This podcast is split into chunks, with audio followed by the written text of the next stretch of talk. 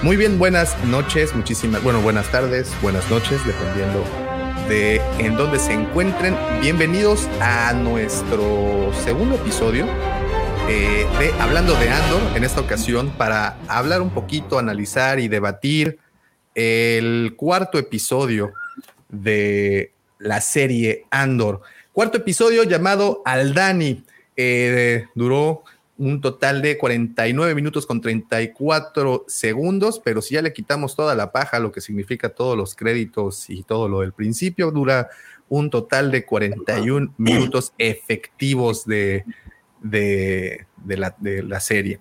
Eh, en esta ocasión dirige Susana White y ella será la encargada de dirigir los próximos tres episodios de la serie. Si ustedes se preguntaban, Susana White, qué había hecho antes y por qué la llamaron y por qué están poniendo eh, prácticamente sus canicas en esta, en esta cineasta, es que, eh, pues bueno, además de otras cosas, eh, ya dirigió por ahí capítulos de la serie The Crown. Vamos a dar la entrada al buen Checo. ¿Cómo estás, Checo? Buenas noches. ¿Cómo están? Muy bien, muy bien. Eh, y eh, bueno, Susana White dirige, como les comento, este episodio, muy, muy bien, muy bien hecho.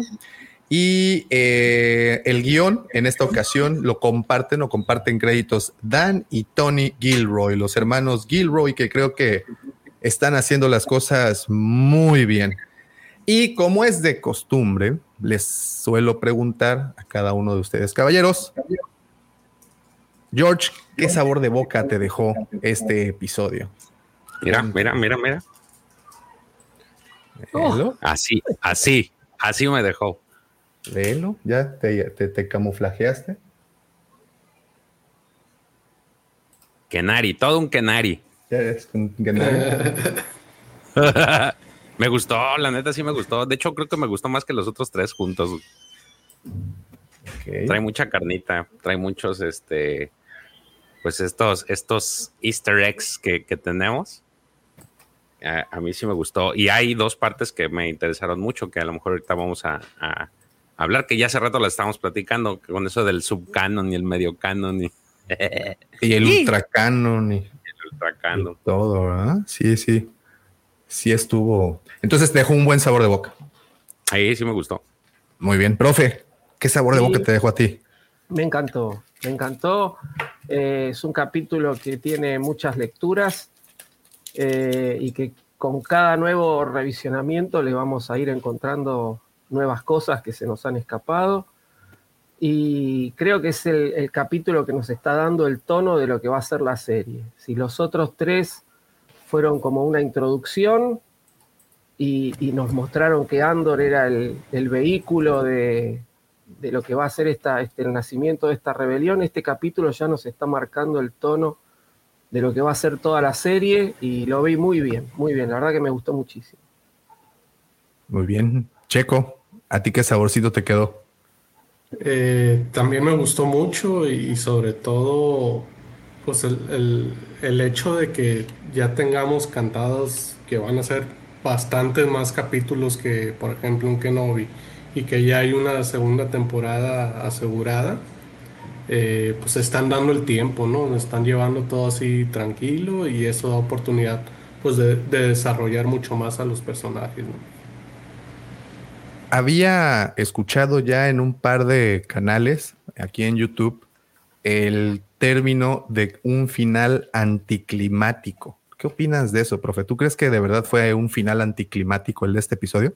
No, para nada. Lo que sí es un final abierto, porque este está, está eh, dejándonos este, la pauta de que, de que, continúa. Es un poco como hicieron con, el, con los tres episodios anteriores. Ya lo había dicho eh, Diego Luna en, en, una entrevista, que se había manejado toda la serie como si hubieran hecho cuatro largometrajes. Entonces hay que dividir eh, cada tres capítulos estaríamos teniendo aproximadamente la, extensión de un largometraje. Entonces, tenemos que dividir la serie en cuatro arcos y ahora se inicia eh, el segundo arco, ¿no? Entonces, pero no es para nada anticlimático porque nos deja con todas las ganas de seguir viendo. Entonces, sí es un, capítulo, es un final abierto, pero no, no, no es para nada anticlimático, es más, lo, lo, termina bastante, bastante arriba. Pues le dicen, yo cuando terminó, cuando pusieron el dirigido por este, Susan White, me quedé, ¿no? Porque dije, ¿cómo? Para mañana te aprendes todo esto, ping, se terminó. Digo, me, me, está faltando algo, me lo dejaron, es decir, me lo dejan bien arriba, lo que no, lo que no hacen es lo que ocurría, por ejemplo, en los antiguos seriales como, como Flash Gordon, que son los que inspiraron a, a Lucas, entre otras cosas, a hacer Star Wars, que te dejan el capítulo con, el personaje en peligro, ¿no? Todos los antiguos seriales terminaban justamente, dejaban el bien arriba porque el personaje principal estaba por morir. Y al comienzo del siguiente episodio se, veían cómo se salvaba. Acá no, acá nos lo dejan en, los, están recién en los preparativos del, del, asalto a la base, pero, pero de una manera muy, muy sutil y muy, este, y muy, muy interesante, se podría decir, este, nos lo dejan, nos, dejan con, ganas de seguir sabiendo qué pasa, así que no es para nada anticlimático. Sí, sí, yo creo, creo lo mismo. George, Checo, profe, iniciamos un capítulo eh, conociendo un poco más a nuestro protagonista, aunque déjenme decirles que yo creo que de este capítulo, nuestro charolastra galáctico Diego Luna, o sea, se Cassian Andor, o en este caso Clam o Clem, Clem, ¿verdad? Clem. Clem, como el nombre que se inventa para, eh, para entrar a, bueno, a la misión que le asignan. Eh, entramos con una escena en donde les repito, creo que nos da más información del personaje. Platicábamos ahorita antes de entrar al directo que estábamos haciendo los números de, la guerra en Minban, bueno, de la, de la eh, campaña de Minban, como la conocen. Yo decía 10 años, el profesor me corrigió, son 20, 20 y tantos, 22 años, me habías comentado, profe. Sí. Entonces, eh, sacando números, eh, bueno, sí, profe, adelante, adelante. No, no, no. Eh, es decir, 22 años es, digamos, lo que conocemos como la batalla de Mimban dentro de lo que es la guerra de los clones. Una vez que termina la guerra de los clones, se sigue peleando en Mimban porque no quieren unirse al imperio y ahí es donde, a, esa, a ese periodo, digamos, este, es a lo que se refiere Andor precisamente. ¿Sabemos o conocemos la edad de Cassian Andor para este momento? Eh, Lo dicen, ¿no? Cassian Andor.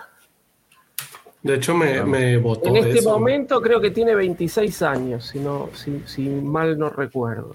Híjole, lo, la galaxia sí lo ha maltratado a, sí, sí, nuestro caso. Pero debería tener alrededor de 26 años, si mal. Si, si no 26 años. Si él dice que, que él a los 16 peleaba en, en, en estaba al frente y este, no sé, hermanito, si me llego a, congelar, ¿me avisan?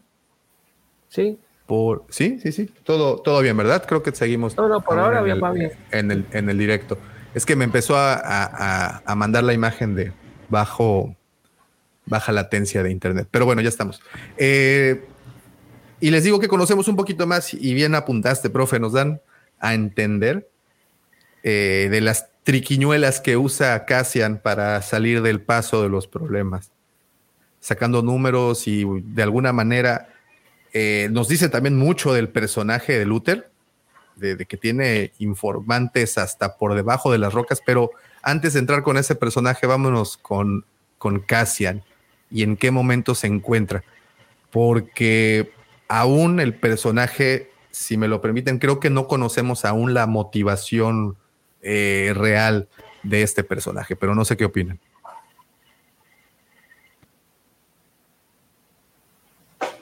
Está incierta, ¿no? No te la da todavía así como que, o sea, le empieza a argumentar este Luther por qué quiere las cosas y dónde quiere llegar, pero parece como que ni él sabe qué es lo que quiere. no, no, a mí me da la impresión eso. O sea, sí, sí, como que le atienden algunas cosas, pero no sé, siento que se queda como que corto. porque creo yo que ni él sabe cuál es su, o sea, en todo ese movimiento no, no sabe que, cuál es su, su, su lugar.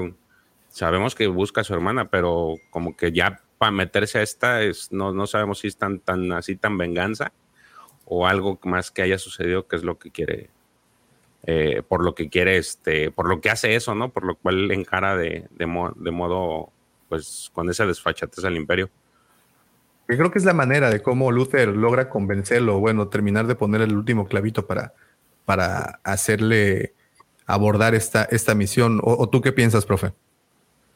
Eh, con respecto al, personaje de, de Luther, eh, sí, no tenemos muy en claro todavía por qué hace las cosas, ¿no? Supongo que eso lo vamos a ir viendo a medida que avance. Oye, Gabo, están diciendo que no hay audio ni video. Es lo que les decía. a ver, a ver, a ver. Es exactamente lo que les decía. A ver dónde estamos. Nadie. Ah, ah. A mí acá me sale, se produjo un error. A ver. A ver, dejo ingreso yo. A ver si, a ver si, si lo vuelvo a cargar. Bueno, Francisco Aguirre que sí Creo que ya estamos otra vez. Ah, ok, ya. No, no. Se ve y se escucha bien ya. Ya es que te, les digo que habíamos tenido como problemas de, latencia en un principio. Una, una disculpa. No, profe, me refería a Andor. Con esta conversación, ¿cómo ves? Conocemos un poco más al personaje y hablábamos hace un ratito de las triquiñuelas que utiliza él. Y bueno, por ese dato en particular que, mencionaste, de que algunos eh, eh, lo citaban o citaban lo que él dijo en Rogue One, que él había empezado desde los seis años. No, pensé que me preguntaban sobre, sobre el otro personaje. Sí, este, no, Andor, bueno, vamos viendo cómo se conforma justamente el, personaje, ¿no? Entonces, él le dice, peleé en Mimban cuando tenía 16 años, estuve dos años en, la guerra, soy uno de los sobrevivientes, ¿no? Y el otro le dice, no, en realidad fuiste cocinero, estuviste seis meses y, y escapaste, ¿no? Entonces, este, vamos viendo que Andor es, eh, es un mentiroso, ¿sí? es decir, es un tipo que trata de aprovechar eh, todas las situaciones como para sacar alguna, algún beneficio. Y este, eso nos da la pauta porque muchos, yo había visto en las redes que muchos decían, eh, pero si Andor dijo que cuando que estaba peleando desde los seis años en la rebelión y qué sé yo, este, y bueno, justamente es este, porque Andor miente, entonces no podemos tomar bien sus, sus referencias, digamos, como verídicas. Me parece que sigue el problema, ¿eh? Pareciera, yo tengo, yo tengo aquí la, aplicación abierta de YouTube. Y esto también, pero no, no, sé si sea. Es que los que están diciendo es Gabriel y Maxi, que ellos están allá con usted, profe. Sí, yo no lo puedo ver, pero Dice Casa de que solo ve mi barba y mi bigote. que no ve ni mi barba. Mm. No, pero creo que creo que creo que estamos bien. Eh, sí, de hecho estamos. Acá YouTube no, no, está, no, estaría funcionando. Una, una, disculpa, esto sí sale de nuestras manos. Desafortunadamente es aquí la plataforma que no está ayudando mucho. Vamos a esperar que se restablezca. Eh, les pedimos ahí a, a los que están teniendo problemas paciencia. Y bueno, continuamos, aunque sea por audio para algunos este, con esto. Y, a ti, Checo, ¿te está, ¿te está gustando el personaje de Andor? Sí, sí, o sea, pues, no, no sé cómo tomarlo, como comentó Roberto, de si realmente está mintiendo es parte de su, ¿cómo decirlo?, alter ego o de su forma de, actuar, pero se vio acorralado. Eh, justo lo que decía, no, pues que yo peleé en tal lado y no sé qué, y este tipo le dice, no, eras cocinero y tienes dos opciones. Eh, huyes de, te sales de, debajo en el siguiente puerto y vas a huir. Tras le entras a los chingazos, ahora sí, de forma real, ¿no? Prácticamente lo acorrala y pues ya no, no le deja muchas opciones. Oh, sí, es cierto. Mira también lo que dice Rock Band Session. Dicen, recuerden que el huracán está entrando a Miami.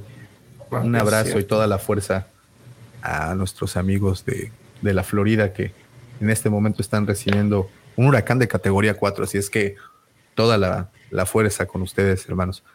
Bueno, eh, Andor, y al final lo convence, ¿no? Digo, al final sí le llegan al precio. Muy, muy por el imperio, pero también hay un interés ahí económico. Sí, al final, al final este Andor eh, se queda, digamos, ¿no? Se queda más que nada por, una cuestión económica. Le promete 200, 200 mil créditos, le dice. 200 jugosos mil créditos. Y ahí tenemos la primera joya del, de este episodio, que es cuando le muestra el Kuati, el cristal Kyber azul, conocido como la Sky Stone, la piedra del cielo. Eh, y bueno, obviamente suelta el primer bombazo de Lore para, para, para todos los, los, los fans, ¿no? Y, está increíble que hayan hecho una mención a algo que venga directamente relacionado con Knights of the Old Republic. ¿Te gustó eso, profe?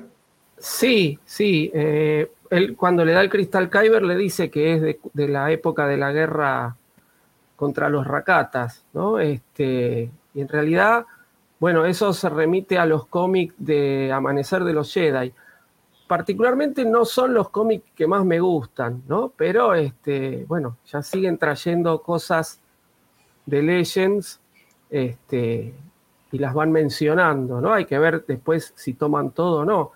La, lo interesante o lo curioso de estos cómics de, de of the Jedi o del Amanecer de los Jedi es que empezaron a salir antes de la venta de, de Star Wars a Disney y fueron de las últimas series que sacó Dark Horse, que terminaron, terminó de salir en el 2014.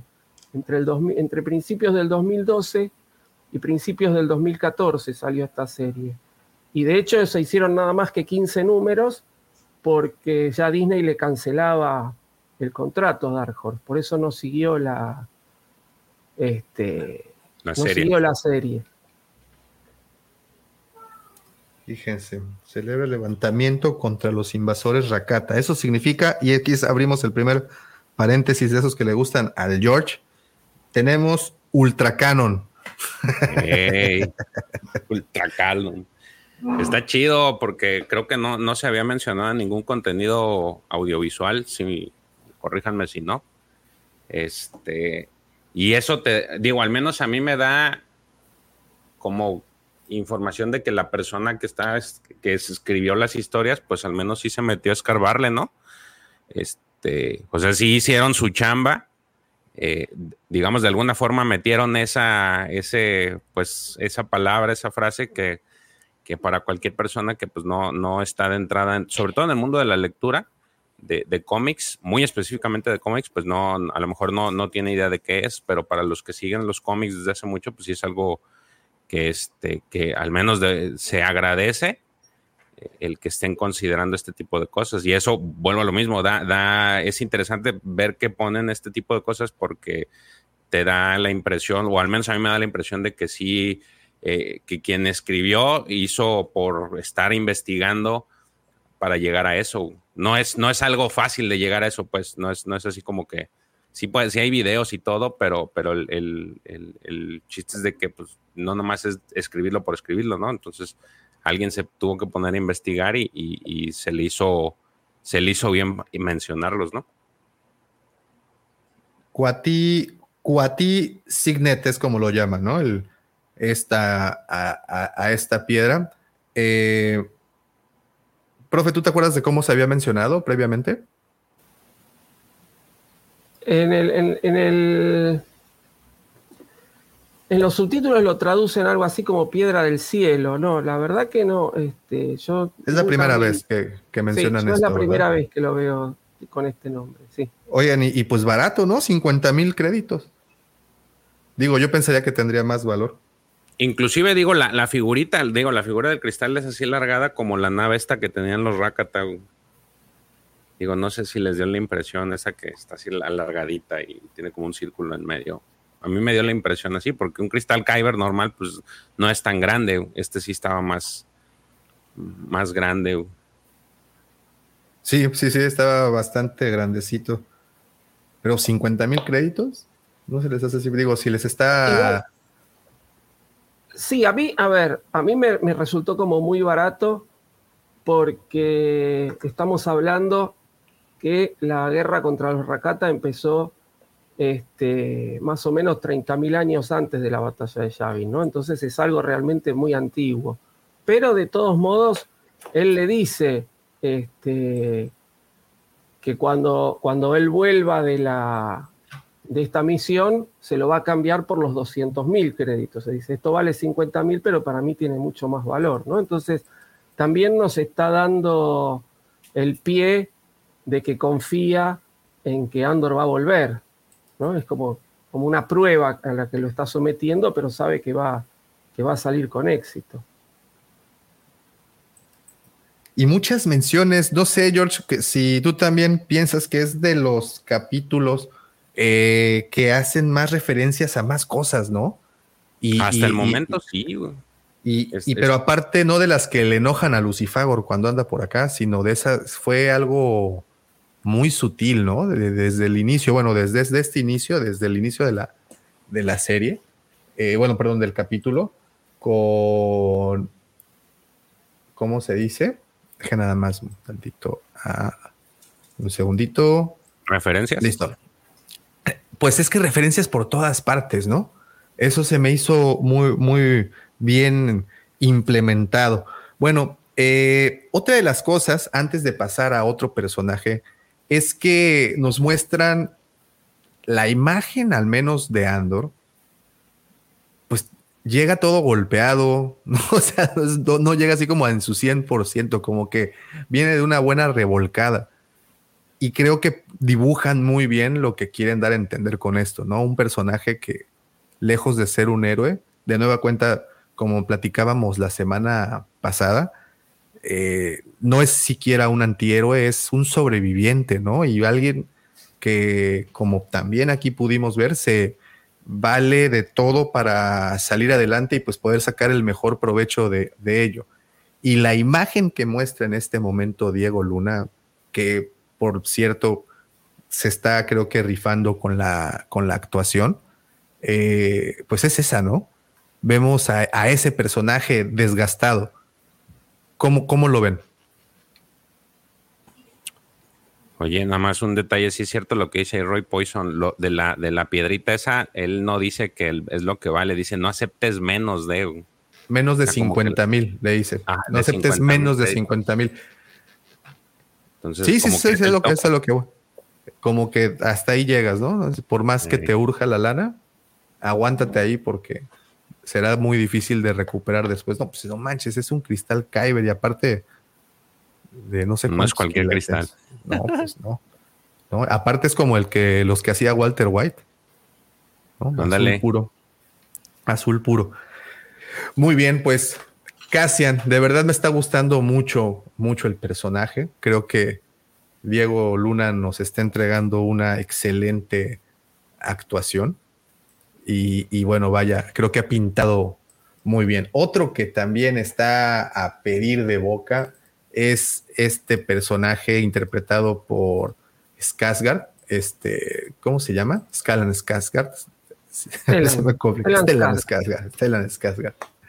¿Qué tal este personaje? Se está volviendo de mis favoritos de todo el tiempo. ¿Cómo lo ves, eh, profe? No, está muy bueno, está muy bien construido. Eh, se sale del molde, ¿no? Que, uno como que no se espera el, es decir, uno piensa por ahí, uno tiene, tiene más en la cabeza a, un personaje como So Guerrera, ¿no? Este, o a Mon Mothma, y este es algo que está como entre medio, ¿no? Es, es un personaje que, que tiene su, su, trabajo de campo, evidentemente, pero después este, tiene su, su, tapadera, es como un camaleón, ¿no? Cuando, cuando se queda solo en la nave, que se vuelve hacia Coruscant, se pone la peluca, se cambia, ¿no? Hace como un gesto, así yo lo vi, digo, este como un, este, como un dandy, ¿no? Vendría a ser después, ¿no? Y entonces, y termina siendo un, el dueño de un negocio de antigüedades. Este, lo que justamente cuando, cuando vos me habías preguntado sobre Andor, que yo entendí que me preguntabas sobre este personaje, no tenemos todavía muy bien el, por qué se mete él a, ser medio de, líder de esta rebelión naciente, que supongo que esto nos lo van a ir eh, contando en los sucesivos capítulos. ¿no? A mí eso es lo que me gusta. Eh, la serie esta nos va dando la información muy despacio, muy tranquilo, no necesitamos todo masticado, tenemos que ir nosotros reconstruyendo toda la trama y eso hace que sea un, producto de, mucha calidad porque nos está obligando a, hacer un ejercicio intelectual para entender la historia, ¿no? Que, es algo que por lo menos a mí en Star Wars ya me venía haciendo falta porque nos estaban dando todo como muy masticado. Y sí, creo que en general, este, todo la, opinión de, del respetable, creo que estamos todos de acuerdo que es un actorazo. Eh, y como dice aquí LGP, eh, la escena en donde practica sonreír en el espejo nos dice todo del personaje. Creo que a partir de ese momento fue de mis momentos favoritos del, episodio, si no es que el, momento favorito, eh, su llegada a Coruscant. Eh, todo el disfraz, todo el personaje, cómo se va preparando y que sea dueño de una tienda de antigüedades. Bueno, eso pudo obviamente de una manera muy sutil entregarnos muchos, muchos, muchos dulces visuales. Y es aquí donde llego a, la escena, a mi escena favorita y creo que la de muchos y creo que muchos, al igual que yo, detuvimos y detuvimos una y otra y otra vez eh, la pantalla para ver qué tanto había. Obviamente, pues para no caer en derechos de autor, pues le tuve que sacar algunos cuantos screenshots. Y de entrada, pues aquí tenemos una mascarita de como la que usaba Plo Koon, ¿no? Sí, eso está, Eso está denso. y, bueno, ¿será la de Plo Koon o será una de alguien? Pues, Yo creo, a ver, eh, Plo Koon queda muy claro que, lo matan, explota en el aire, ¿no? En el espacio. Este, así que me imagino que debe ser alguna de, un, de la especie, ¿no? Alguna parecida de otro de la misma especie. Pero bueno, obviamente nos hace referencia a él. La, dejan picando, dirán por ahí. Sí, sí, sí, sí, sí. Para la especulación, eso está, está chido. Pero digo, no nada más salen eso, por ejemplo. Al lado eso que tiene es como un rodiano, ¿no? Sí, parece un rodiano, una máscara. Parecería, ¿no? Una, una máscara rodiana, sí. Luego aquí Checo, ahorita que no está con nosotros, nos bien indicó este escudo de Gungan. Sí, ahora, la especie de escudo que está al lado, ¿no? Porque yo hoy a la tarde cuando hablábamos lo dije y no sé si pensaron que yo los estaba queriendo hacer una broma o qué, nadie me contestó. ¿No parece un escudo tallado con un guampa? Fuera de broma. Lo que está al lado. Oh, oh ya, el dorado. Pues es, eso, un rancor, ¿no? Pero el, Rancor no tiene cuernos y este tiene como más que Rancor lo vi como, como una especie de talla más medio de tipo aborigen de un guampa, ¿no? Una cosa así. Por ahí es otra cosa, pero a mí me llamó la atención. Sí, es cierto. No lo había notado, fíjate. Sí, la verdad es que esta parte tiene muchas referencias, pero está chido porque las pusiste exactamente como debías, o sea, en una forma, como tú, dices, bien sutil, ¿no? Porque al final es como un curador este tipo. Entonces se dedica a recolectar. Y yo te decía hace, en la mañana que este, este podría estar chidísimo para el libro este del coleccionista de la fuerza, ¿no? Que de repente eh, llegara y tocara y se acordara de todo, o sea, conociera toda la historia de cada uno. Ah, creo que buena pregunta también de Roy Poison. ¿Le estalla la nave a Block 1 en, en, Coruscant o es en otro planeta? Buena pregunta. Lo tendría ah, que, rebuscar. Para mí era. Habría, no sé si era Coruscant. No era Coruscant. Según yo, no era Coruscant. Mm, buena pregunta. A ver, bueno, estamos, eh, ok, continuamos con esto. Miren, también acá una armadura, bueno, un una pechera o la parte del torso de una armadura es de Beskar, es de Mandaloriano, ¿acaso? Yo digo que sí. Tiene es así, sí, es una armadura mandaloriana. Sí. ¿De Beskar? ¿Será? Digo, ya, ya, ya, ya, ya todo pues puede ser de Beskar. Esperaríamos que sí.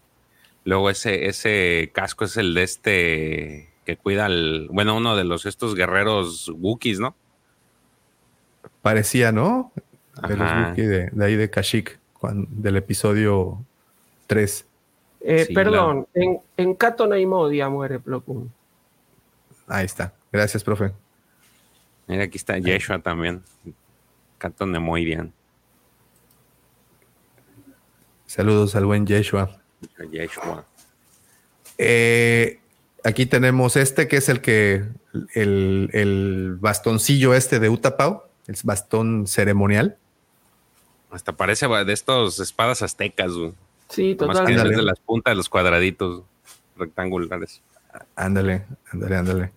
Y bueno, y ahí tienes la daga que salió en Game of Thrones. Parece, ¿verdad? Ok. Y bueno, esta fue la, la discordia. Esta fue la discordia. El casquito del killer. Que ojo, también resulta que puede ser de otra cosa. espérate, es que ya había guardado esa información para. Es que hay muchas referencias que te dejan para la interpretación que tú quieras, ¿no? Eso es lo chido, porque todos estos, por ejemplo, la, esta máscara de, del Keldor, pues puede ser de Plo si tú quieres, si no, no.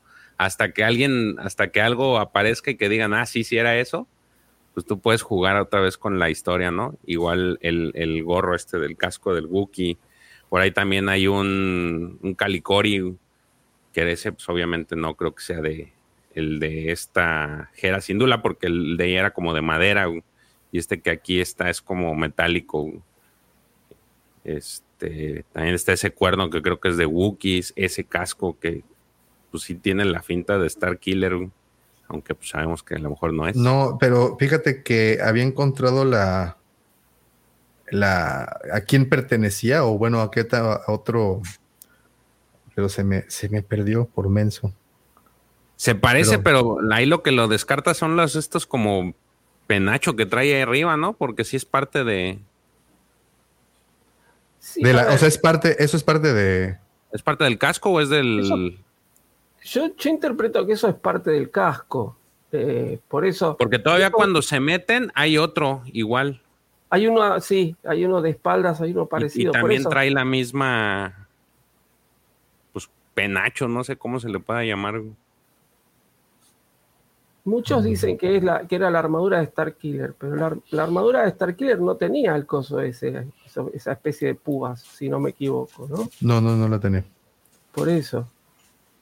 Este, también pueden ser cosas nuevas que están poniendo y que para que también nos, nos devanemos los sesos a ver.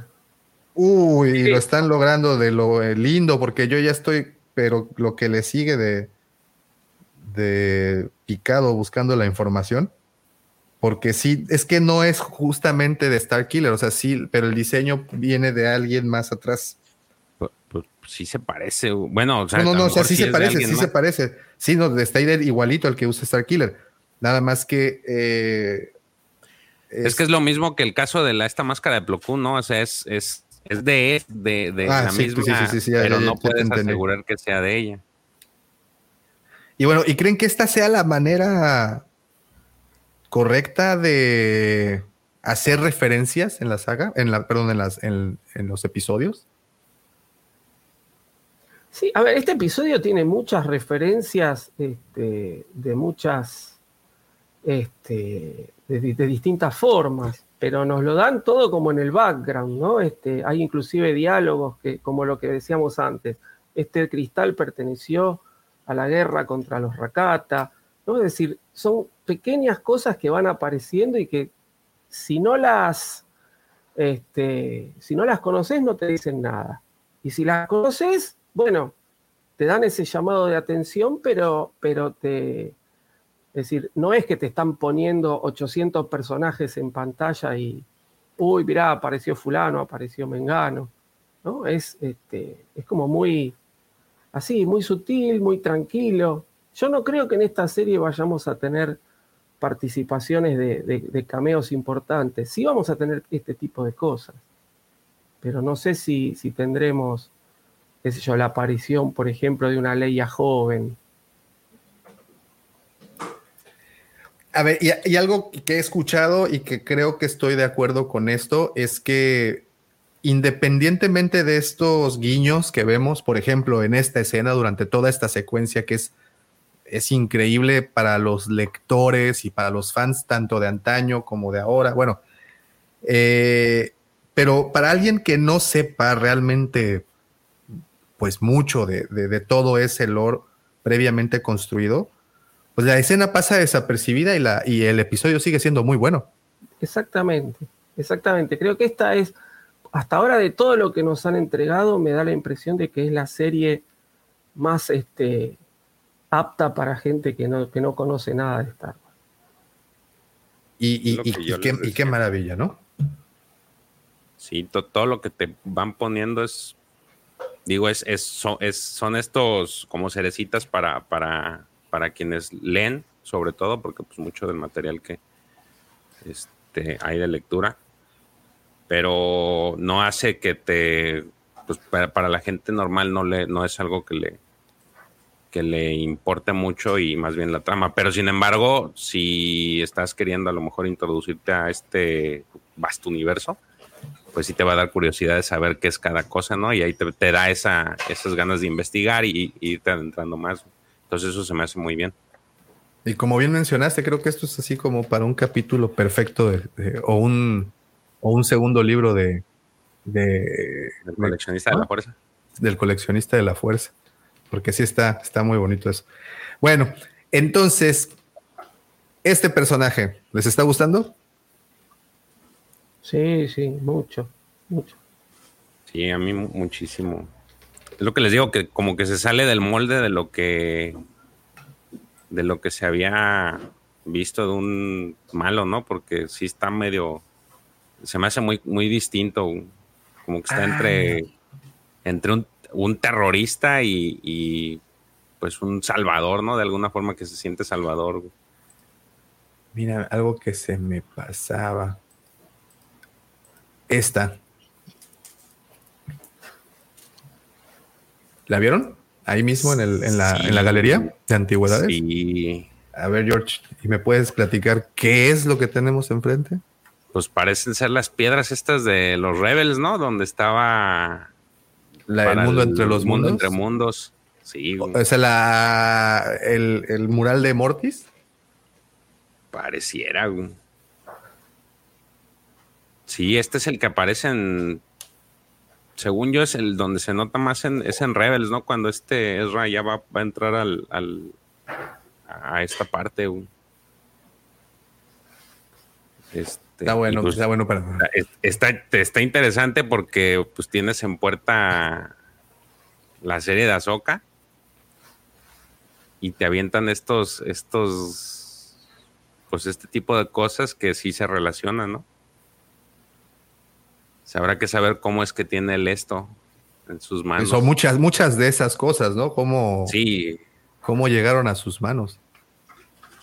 Así estuvimos de ver el sable de, de Luke. En fin, muy bien. Em, ok. Entonces, Stellan Skarsgård, pues obviamente un super 10 para, para, para este personajazo, que creo que que a más de uno le está gustando. Pero hace rato yo les mencionaba que yo creo que él no fue el protagonista de este episodio.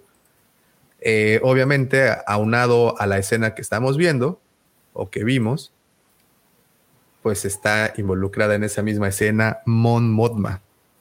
¿Qué tal el personaje de Mon Modma? Bien, yo en, en, realidad a mí me están gustando todos los personajes, ¿no? Este, Bien, yo la veo como que, bueno, es, se está empezando a, conformar lo que es la, líder de la rebelión, ¿sí? No nos, no nos olvidemos que todavía la, la rebelión no existe como sí, eh, como, tal, digamos, ¿no? Este, cuando, cuando Andor va en la, en la nave con Luten y le dice, ¿a quién te pensás que, o a qué grupo te pensás que, pertenezco? Y él le dice, no sé, rebeldes, alianza, partisanos, le dice un montón de grupos, este, como diciendo, sí, hay montones de, grupos que se están queriendo poner al imperio, pero no hay nada conformado todavía. Y bueno, ella se está, se está jugando el puesto este, para, para que esta rebelión salga adelante. Y además es muy vigilada. Nos da a entender que permanentemente le están cambiando el entorno, tiene un chofer nuevo, que se lo han impuesto. ¿no? Este, dice, cada vez que voy a tal lugar o al banco o a esto, cambia la, cambian los empleados, permanentemente la están vigilando porque saben que ella está este, metida en algo, en algo que posiblemente quiera perjudicar al imperio. Y, además la vi que también esté muy limitada de recursos, porque ella, eh, primero que no tiene para, para pagarle la... Hace como que va a comprar una, una antigüedad y se la lleva en consignación. Es decir, tiene, tiene poco dinero, eh, está viviendo de apariencia y eso lo deja en claro también el marido, ¿no? que el marido es una figurita, es un consorte nada más, no sirve para nada. Un tipo que vive, vive organizando fiestas, vive, le dice eso, es muy aburrido. Un baquetón. Es justamente la figurita que tiene que estar al lado para, para de, una, de una persona con, con un cargo importante. Y, y ella le dice, conseguí más personal o conseguí una persona que nos pueda ayudar. Y Luten le dice, no necesitamos más gente, necesitamos plata. Es decir, necesitamos fondos. Esto, esto no, no se hace gratis, esto se mueve con dinero, vamos a crecer con dinero. Y, eso es lo que les está faltando, ¿no? Y ella no, desde su puesto de, de senadora aparenta tener cierto nivel de vida que no lo tiene. ¿no? Este, me, gustó, me gustó mucho. Es decir, es la parte de las apariencias políticas que, van a estar alrededor de toda, de toda esta rebelión. Y por ahí en esa plática con ese figurín que, del que platicas, profe, eh, que bueno, también recordemos algo, que en, esta galaxia existe, existe, también alguna especie de nobleza eh, también hay, realezas y hay aristócratas, y definitivamente ese marido es de esos aristócratas que andan en palanquín de terciopelo por todas partes. ¿no? Entonces yo, yo, quiero pensar que, que, es así, pero eh, justamente en esa plática que tiene Mod Modma y él dentro de, muy interesante también, que, que, ahorita vamos a tocar ese punto, pero dentro de esa plática que tienen al final, él, ella le dice, pues vamos a regresar esto, ¿eh? no nos vamos a quedar de cierta forma creen que, él sabe, ¿no? Lo que están haciendo. El marido de ella, Ajá. no sé. No sé. No sé si tanto. Porque, al final, sí, sí recuerda, ¿no? Que le dice, bueno, al final esto se va a regresar, no lo vamos a comprar. Fíjate que él invitó a dos o tres que están en contra de ella en el Senado, ¿no? Y entonces se lo dice. Ella le dice, ¿por qué no me avisaste que ibas a invitar a estos que, que son los que están en mi contra? ¿por qué no invitaste también a tal otro? Le dice, ¿no? Como diciendo, este, me, querés hundir más de lo que, de lo que ya estoy. Eh, a mí me dio la impresión de que el marido vive, es, como que... Es vividor. En una, nube rosa, por no decir otra cosa. Ya, ya, ya. Yo, siento que es uno de esos aristócratas alzados que nunca han movido un solo dedo y pues ahí está, porque de hecho eh, en eh, ¿no? Lo dice, no sé si en el segundo o en el tercer episodio, cuando justamente conoce a, Luther, dice que, esos gordos eh, imperiales están muy cómodos, sin moverse, sin conocer.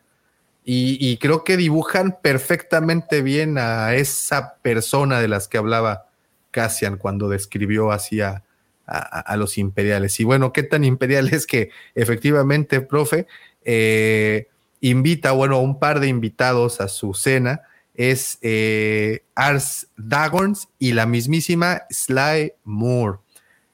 ¿Y se acuerdan de Sly Moore? Eh, no, la verdad que no. Ahí se me escapó la, tortuga. Sly Moore la podemos conocer.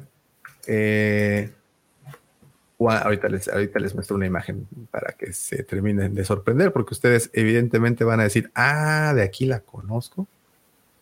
Pues nada más dejen, dejen bajar una imagen que pueda utilizar y que no me vayan a, a terminar castigando.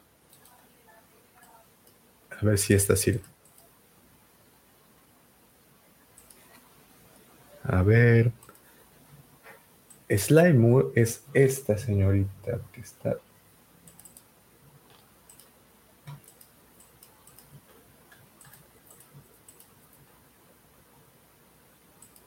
Tenemos a Mazameda Ah, y a la peloncilla.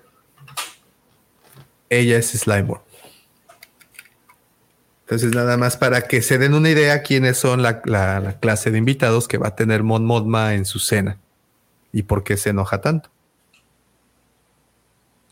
De hecho, ella tiene participación en, el, en los recientes arcos de Vader, porque se lo quiere achilillar a Vader. Pues, este, siendo fiel al imperio, se lo quiere echar al plato. Entonces, está chido. Digo, no, no, me agarraste de bajada, pero sí, ella, sale ahorita en los cómics de Vader. Bueno, salió en los cómics de Vader. Este.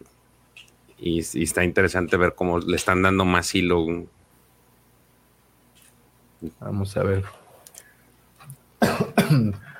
Otra cosa que se menciona en este episodio y que me gustó muchísimo, sobre todo para todos los lectores, fue el, el, el Buró de Seguridad del Imperio se había platicado mucho de ello y habíamos visto muy poco. Y creo que lo que nos presentaron y en general la escena, la composición de la escena, los personajes involucrados en esto, lo que pasa ahí, eh, me encantó. No sé, profe, a nivel lenguaje cinematográfico, ¿no te encantó? ¿No se te hizo así como algo muy limpio, muy, muy, a lo, muy algo que hubiera hecho Kubrick representando el futuro? Sí, se ve, se ve mucho el tema del, del orden, ¿no? Del orden de la burocracia, de, de cumplir con ciertas metas. Este, estuvo, estuvo muy, muy bien, muy interesante. Inclusive me gustó mucho esa especie de, de cuando el, como es el, el, jefe de ahí, que se, este, no se dice el nombre, pero bueno, según IMDB es el mayor Partagás, este, les pregunta, ¿y qué hacemos nosotros acá? ¿No? Y entonces este, Dedra, esta, chica que es una, teniente, creo, este, le dice un poco todo lo, que hacen de, lo que dice el manual. Y entonces él le dice, no, le dice, eso, es lo, que dice el manual y está todo mal. ¿no? Entonces dice, nosotros lo que hacemos es prevenir enfermedades. Dice, buscamos, buscamos los, buscamos los, este, los gérmenes que pueden surgir del interior o del exterior y tomamos las medidas para eliminarlos. Yo esto lo relacioné con, eh, es, un pasaje lamentable de, la historia de, la humanidad, pero este, Himmler, ¿sí? una de, de las manos derechas de Hitler, da un discurso en 1943, que es el discurso de la solución final, y compara justamente a todos aquellos que tenían que exterminar con enfermedades, ¿no? y con microbios y con bacilos, y habla de exterminar enfermedades, que es un poco lo que, lo que dice él, ¿no? Es decir, nosotros lo que hacemos es prevenir las enfermedades, dice. Buscamos los gérmenes y los eliminamos. Y eso es este, yo lo relacioné con eso, ¿no? con, ese, con ese poderío, con esa impunidad con la que se manejan estos regímenes totalitarios. Y, nada más tiene eh, dos este, cuadritos azules más que la, que la otra señorita. Claro, ellos son creo que tenientes y él es mayor, según lo que, lo que encontré, eh, esa cantidad de cuadritos es de mayor. No, no sería un, ni, un cargo mucho más, más alto. Pero ahí, por ah, ah. ejemplo, en, esa charla, perdón, ya que estábamos hablando de los, de los easter eggs, en esa charla se dan algunos easter eggs también, hablan de el planeta Arbala 6, ¿no? Y este, está bien, Arbala 6 no lo conocimos, pero conocimos Arbala 7, que es donde el mando se encuentra por primera vez con, con Grogu, en ese momento era Baby Yoda, para, para todos nosotros. Y también se habla, se habla de este, la construcción que se está llevando a cabo en Scarif, ¿no? haciendo referencia a One, por ejemplo. Y, y, una fracción del imperio completamente distinta a la que habíamos visto hasta el momento, ¿no?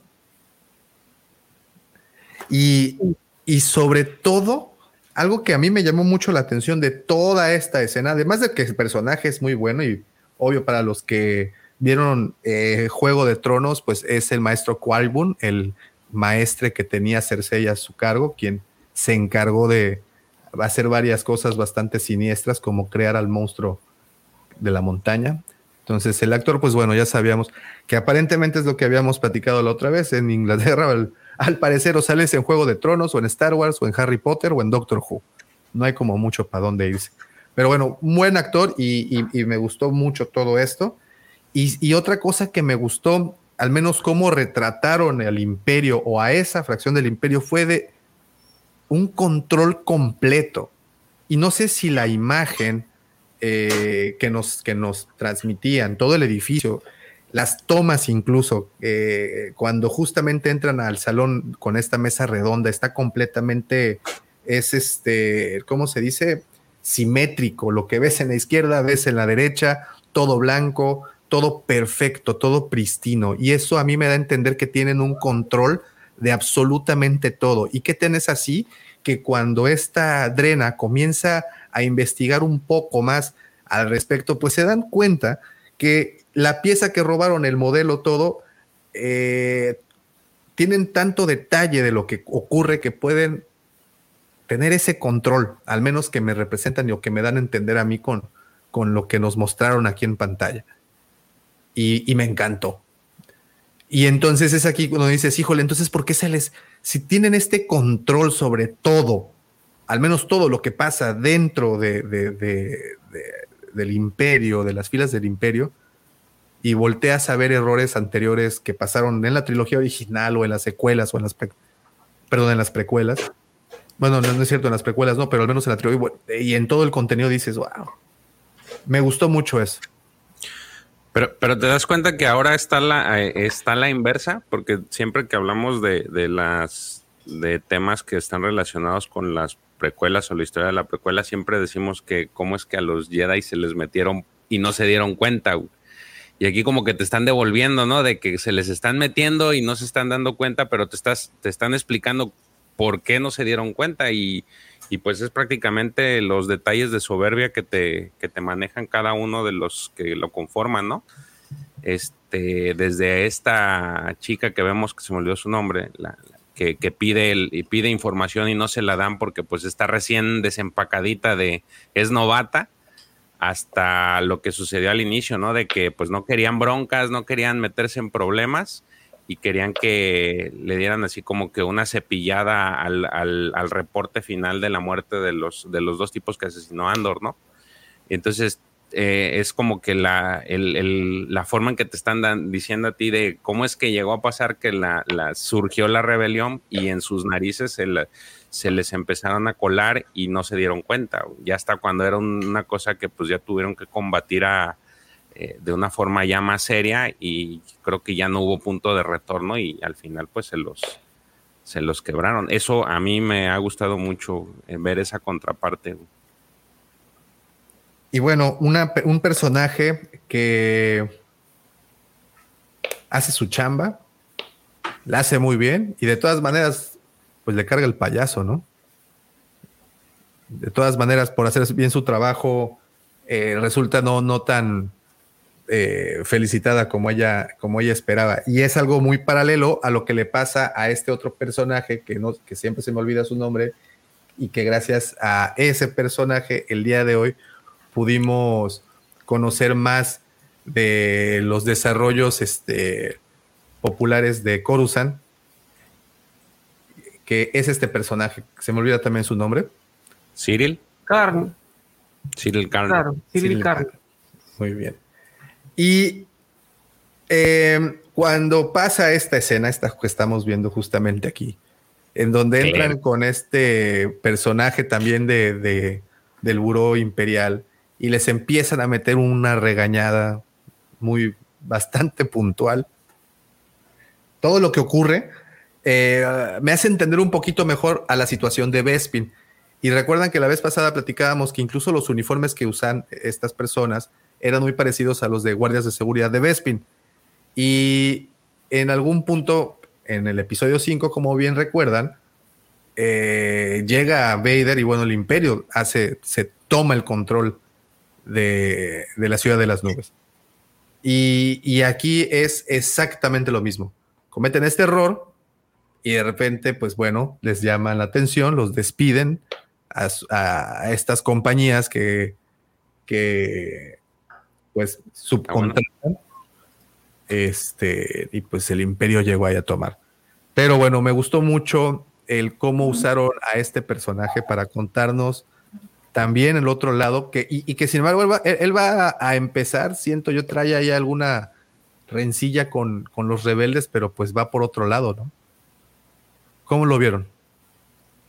Eh, a, mí la verdad que me, me encantó, me encantó cómo lo que sería, este, les dieron la, la, excusa perfecta para que justamente el imperio tome el poder en todo el sistema, ¿no? Entonces, este, y le echa toda la responsabilidad, toda la culpa a este personaje, a Karn. Y, y cómo él se nota ahí que está, que está, primero que bueno, está terriblemente dolido, pero está como juntando bronca.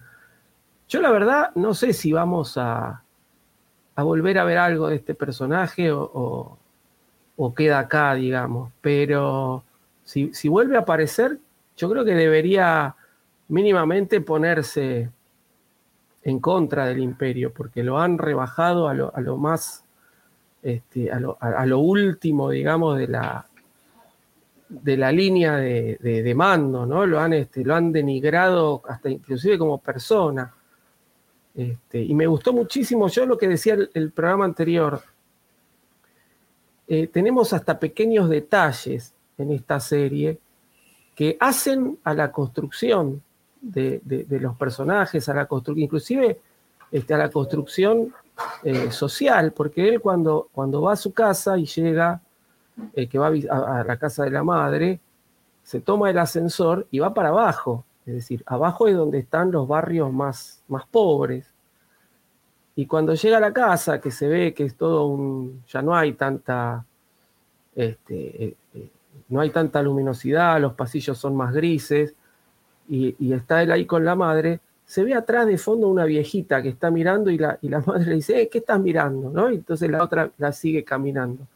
El tema del, del chusmerío, ¿no? Es decir, el tema de a ver qué está pasando, me quedo a ver, a pispear para después seguir este, hablando por, por atrás. El tema de, de, las apariencias está permanentemente en esta serie. Y, y así en pequeños detalles, en cositas este, no, realmente me, me gustó muchísimo lo que están haciendo con, con todo. Y la, música que están usando para, para ambiente, para, para la serie, para este capítulo al menos, te, eh, contagia un poco, ¿no? De esas, ese suspenso, como que manejan esa tensión y la música eligieron muy, muy bien eso.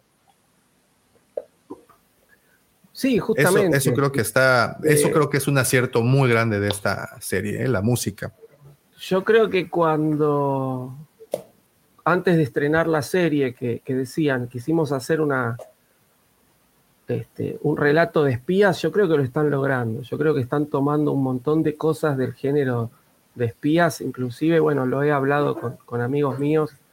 Este, Andor es equiparable a, al personaje de James Bond, ¿no? Entonces es este. Yo creo que lo están haciendo muy bien. Yo creo que lo están haciendo muy bien. George, ¿tú cómo ves?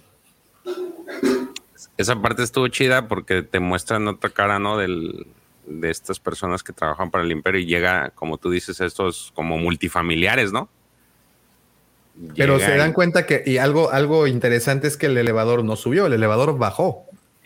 Sí, por eso normalmente eso, eso en Star Wars pues te da, indicio de estatus, ¿no? Entre más arriba estés, pues el estatus es mayor y conforme vas bajando, en el caso de Coruscant es peor hasta que llegas a, los barrios bajos, a los barrios indeseables. Entonces, este, este cuate pues sí llega todo mortificado, ya con mochila en mano, o sea, literal al vato. Se supone que no lo habían corrido, pero parece que lo corrieron al final. Porque sí le dijeron, tú no vas a este, eh, a ti no te vamos a dar cuello, pero bienvenido, gracias a ti, y ahora sí el imperio tomó el control de esto, ¿no? Y, y pero se me hace raro, digo, va con un montón de cosas, a lo mejor lo van a reasignar, quiero pensar, este, a lo mejor a algún lado, algún otro, otro lugar y, y, quizá ahí es donde vaya a tener trascendencia, ¿no? Puede ser que inclusive lo, lo, metan al, al, a donde está esta chica rubia, ¿no? Que anda buscando su, su aparato este que le robó el Andor. Entonces, está, yo no creo que sea el fin de este, no, no creo que termine así tan abruptamente lo que va a hacer su aparición y más bien sí, sí va a tener alguna repercusión, pero no, no lo veo como que sea el final. Dedra se llama la, la, la, la imperial esta. Muy bien, y esta parte, bueno, el cambio, otra cosa que me agradó muchísimo fue eso, ¿no? Como, como vemos de repente estamos en Coruscant utilizando eh, toda una gama de grises y color, color departamento. Y de repente nos vamos a esta otra escena en donde vemos a un planeta, un planeta aparentemente nuevo llamado Aldali, y, y, que al parecer tiene mucha relevancia en cuestión de espiritualidad, ¿no? Porque, pues además de platicarnos un poco de la historia de estas eh, pobladores que, vivían de manera dispersa en el planeta.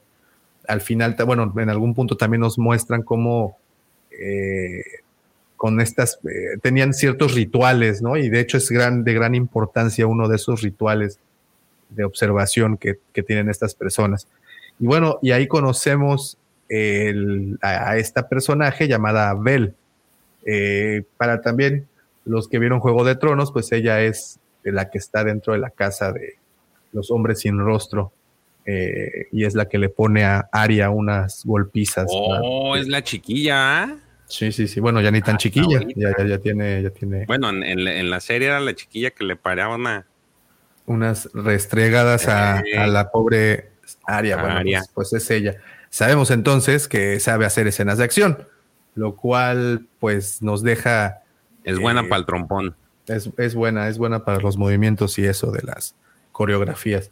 Eh, y conocemos a esta, pues, no sé, le llamarían célula rebelde. Realmente es una célula rebelde. Son siete personas involucradas en un asalto al imperio. Les quieren robar la nómina, la raya.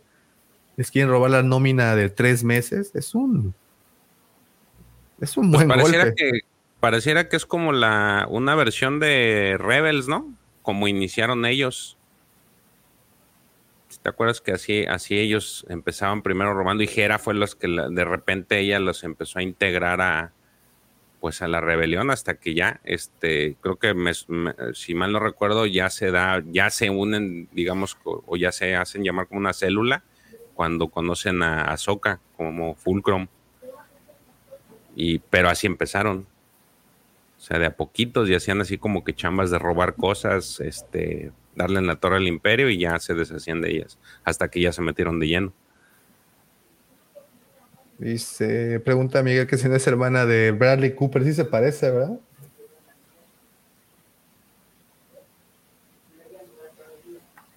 No sé, habría que ver cómo se llama la, No, no, no, no, ella no es. No, no, no, se llama Faye Marseille, es inglesa. Ah. No, no, pero sí es, yo creo que sí tiene ahí como una resemblanza, al menos en esta, en esta toma, Bradley Cooper. Y bueno, eh, la preparación, todo esto, el equipo que compone a esta célula rebelde, este, incluso el, pequeño este me recordó mucho a la gente de Matrix, pero en particular a, a, Mouse, ¿se acuerdan? Del personaje. Me recordó el mucho. Que hace la, el que estaba reparando. Ándale, exactamente. El que estaba reparando el, el, el ¿cómo se llama? Los, los comlinks, el que se queda dormido al principio. Bueno, señores, en una calificación de qué le pondrían a este episodio. Yo le voy a dar otro 9. No, no le quiero dar el 10 todavía porque estoy esperando que me den más, pero sí, es un 9 solidísimo. Muy bien, George. Yo igual. misma, misma, misma cuestión. LGP 9. Gerardo también 9. A ver, dejen su calificación. Paloma 8. Vamos a ver un par de más. Mandalore, el buen Alex. Por cierto, feliz cumpleaños, Alex. Fue. Ah, sí, feliz cumpleaños. El, domingo, ¿verdad? Fue, fue su cumpleaños. El domingo. El lunes, el lunes. El lunes. RGK 9, 9. Creo que. Creo que sí, creo que un, un 9 y es este.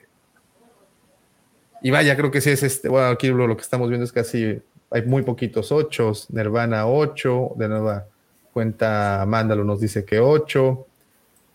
En fin, pero bueno, al final una buena calificación, muy positiva y definitivamente deja, Mike dice 8, este, deja las cosas puestas para el siguiente episodio. Eh, como bien comentaste, profe, son arcos de tres capítulos y pues apenas están abriendo la trama de este. Me gustó la duración del, del episodio, creo que nos promete muchas cosas bastante interesantes. Y bueno, evidentemente está agradando la elección. ¿No fue más tiempo que los otros? Sí, fue más tiempo que los otros porque los otros no llegaban a los 30, llegaban a los 27, 28 minutos, fueron igual, tres. Igual es un montón, porque dice, si entras al, al, como dijiste al comienzo, ¿no? Dice algo de 50 minutos este, y tiene prácticamente entre el recap y los créditos son casi 10 minutos, ¿no? Es un montón lo que se le sí, Sí. Pero sí, fue un poquito más largo que los anteriores. Sí, sí, sí, fue un poquito más largo, sí. Eh, y ojalá, pues, el resto de episodios también tengan bien, tengan esto. Definitivamente, aquí se nota mucha calidad en la producción. Esto ya es prácticamente cine. Están haciéndolo muy bien. Pienso que esa fórmula de cocinar lento la historia les queda al puro, tras, al puro tiro. Y pues vaya, ya están dejando la vara muy alto para el siguiente episodio. Si este nos dejó así, yo espero y creo que el siguiente vamos a estar platicando cosas también bastante increíbles. Señores, muchísimas gracias por habernos acompañado en este episodio de Hablando de Andor, plática del episodio 4 de esta increíble serie. Muchísimas gracias, pero no nos podemos despedir sin antes desearles que la fuerza los acompañe. Hasta pronto.